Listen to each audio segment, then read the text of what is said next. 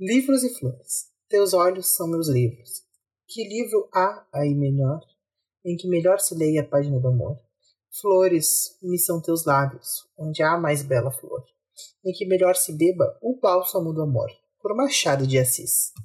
Olá, queridos ouvintes do nosso amado podcast Quebra-Cabeça. Aqui quem fala é o Felipe. E aqui quem fala é a Lara e é um prazer ter vocês aqui com a gente hoje. Hoje eu e o Felipe vamos falar sobre um tema que, para variar, tá nos trends da semana, que é sobre a maldita da taxa. Que é bem pra variar mesmo, tá, gente? É bem pra variar mesmo, porque normalmente a gente não tá falando sobre o que tá bombando, mas a gente vai falar sobre a maldita da taxação de livro que a gente achou que tinha enterrado sete meses atrás quando tava no, no Congresso, mas agora a Receita Federal resolveu falar de novo em taxar livro, então a gente vai ter que comentar sobre o assunto. O que, que a porra da Receita Federal tem que ver, entendeu? Tipo, fica lá quieta, minha filha. Tu não tem que te envolver nas coisas, entendeu? Não cutuca a onça com vara curta, que a onça já tá tiçada. Aí vem e cutuca a onça com vara curta, a onça fica o quê? Furiosa. Depois quer botar a onça no Ibama, entendeu?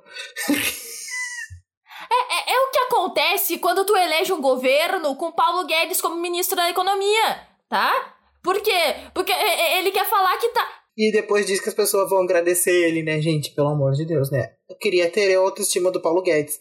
Ah, pô, porque tem que taxar livro. Tem que taxar livro, porque livro é bem de rico. Gente, é. Pessoas pobres não leem porque o livro já é caro. Se tu deixar mais caro, aí é que não vão ler mesmo. Não, e aí sim que o pobre não vai ler mesmo, né? Coitado do pobre, já não tem que comer direito, porque com arroz a 50 pelo quilo ninguém vai, né? Não tem condições. O... Ou entre comer e comprar um livro, o que, que tu faz? Tu come, né? Prioridades, choices, que já diria o grande pensador contemporâneo, né? Então, gente, não tem muita escolha, assim, sabe?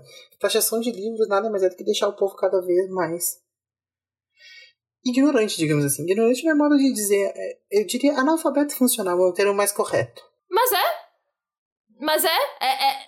Taxar livros é o queimar livros do século XXI.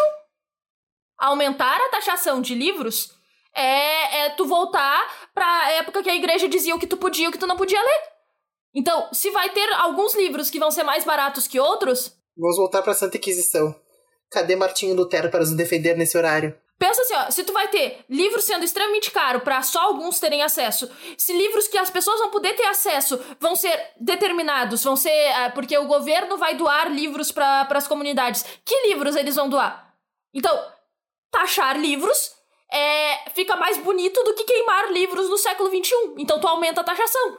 E aí tu determina que as pessoas vão ou não vão ler. Porque um povo instruído, que lê, que critica, que pensa, não vai se rebaixar aos, seu, aos seus governantes. Então, é, é um, um, um, um povo ignorante é mais fácil de ser dominado. Então, taxar os livros é só para deixar o povo mais ignorante mesmo. Não, uma coisa que eu fico pensando assim, tipo, gente, livro já é caro, dependendo do livro, tu paga 50, 100 reais. Depende do livro, né, gente? Não vamos ser tão assim, mas, tipo, tu vai comprar qualquer. Não tem condições, sabe? Tipo, é uma discussão muito. pra mim é óbvio, sabe? Chega pra mim ser óbvia. Porque a partir do momento que tu passa para pensar que o imposto tá tão alto, para que aumentar uma coisa que não tem que ter imposto, tá aumentando imposto, a porra do imposto já recai sobre tudo. Sobre IPTU, IPVA, alimentação, tudo. Ou seja, moradia, modo de viver, lazer. A porra do livro que é muitas vezes voltado para educação, porque todos os livros serão taxados, não é apenas o livro de ficção, diversão que vai ser taxado, bonitinho todos os livros são taxados. Então o pessoal que também que é pobre, que tá na faculdade, que um livro custava 300 pila, vai custar 400, entendeu, gente? Eu já vivia de PDF antes, então agora eu vivo mais ainda de PDF, porque sem condições, irmão. Tu tem essa questão daqui. Uh, os livros, eles vão ficar mais caros, não são só os livros é, de ficção. Não é só o livro de romance, não é só o livro que o, o, o jovem gosta de ler ou coisa assim. Não é só o best-seller. É o livro de pesquisa também. É o livro da universidade. É o livro que pesquisador precisa para fazer pesquisa científica. E pesquisa científica importa porque é isso que avança a humanidade. Diferente do que os negacionistas gostam de dizer. E livro didático também vai ficar mais caro. E quem paga livro didático para a escola pública é o governo. E aí fica faltando, e aí esses livros não são atualizados. E aí livro didático de escola particular vai ficar mais caro também. E aí estudar escola particular vai ficar mais caro também. O mercado literário brasileiro está em crise há muitos anos, porque brasileiro lê em média de quatro livros por ano. Então as editoras estão falindo.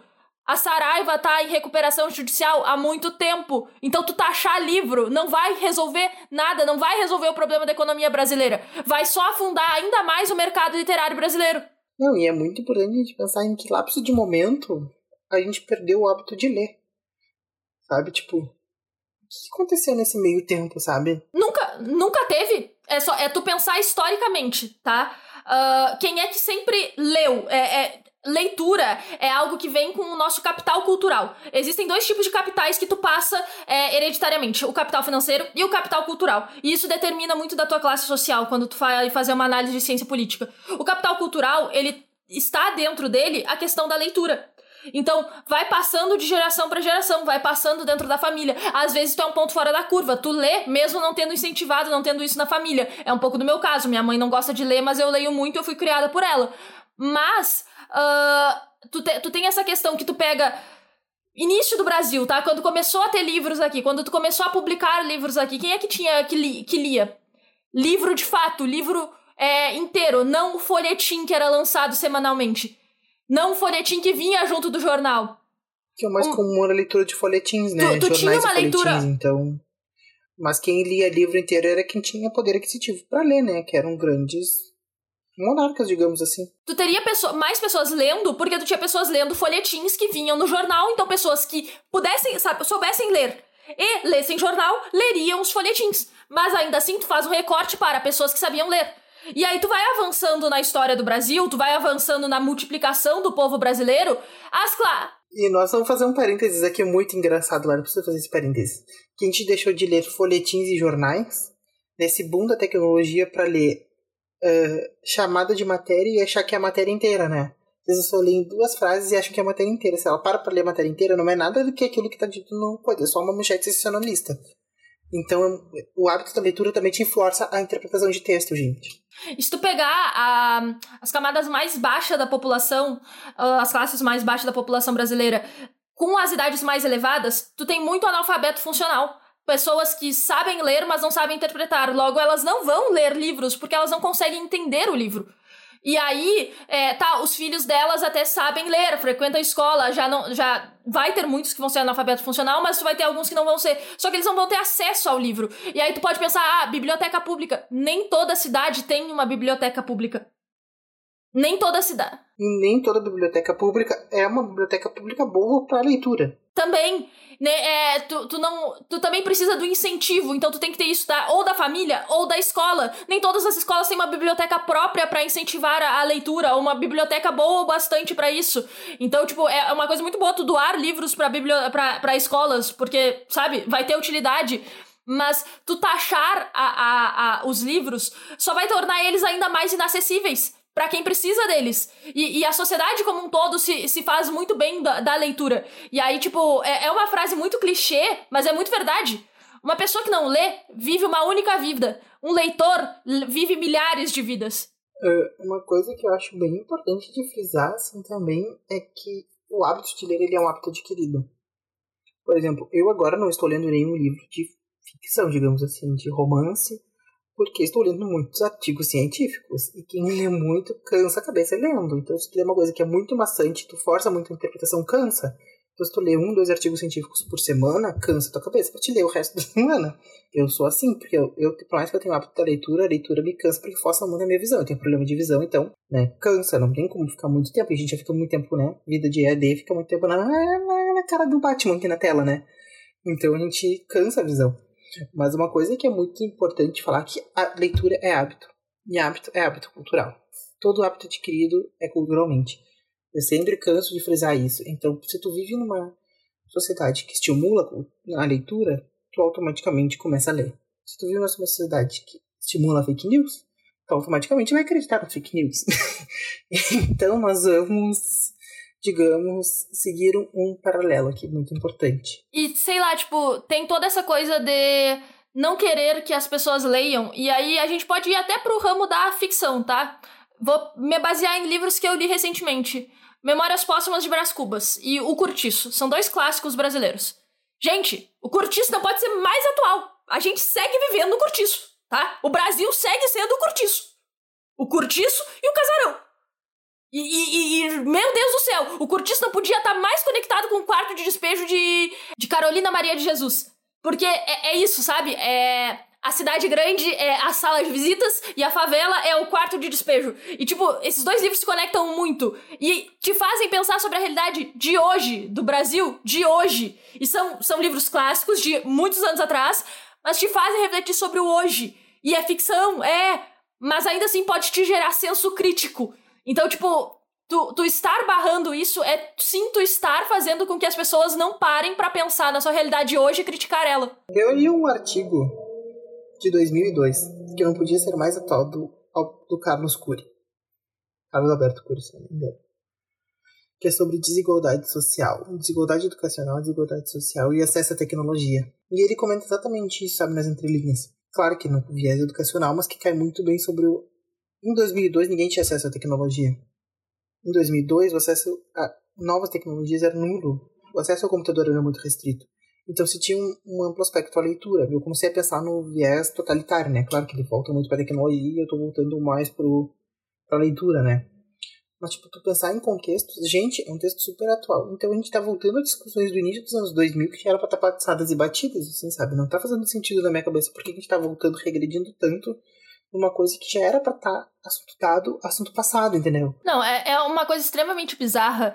Principalmente quando tu pensa que o Brasil tem uma lei, que é a Lei 10.753, de outubro de 2003, que é justamente de incentivo à leitura para fomentar o mercado editorial brasileiro, para estimular é, pro, produção intelectual brasileira, de, de pro, produção de, de livros brasileiros, autores brasileiros, para aumentar o consumo de livros por brasileiros.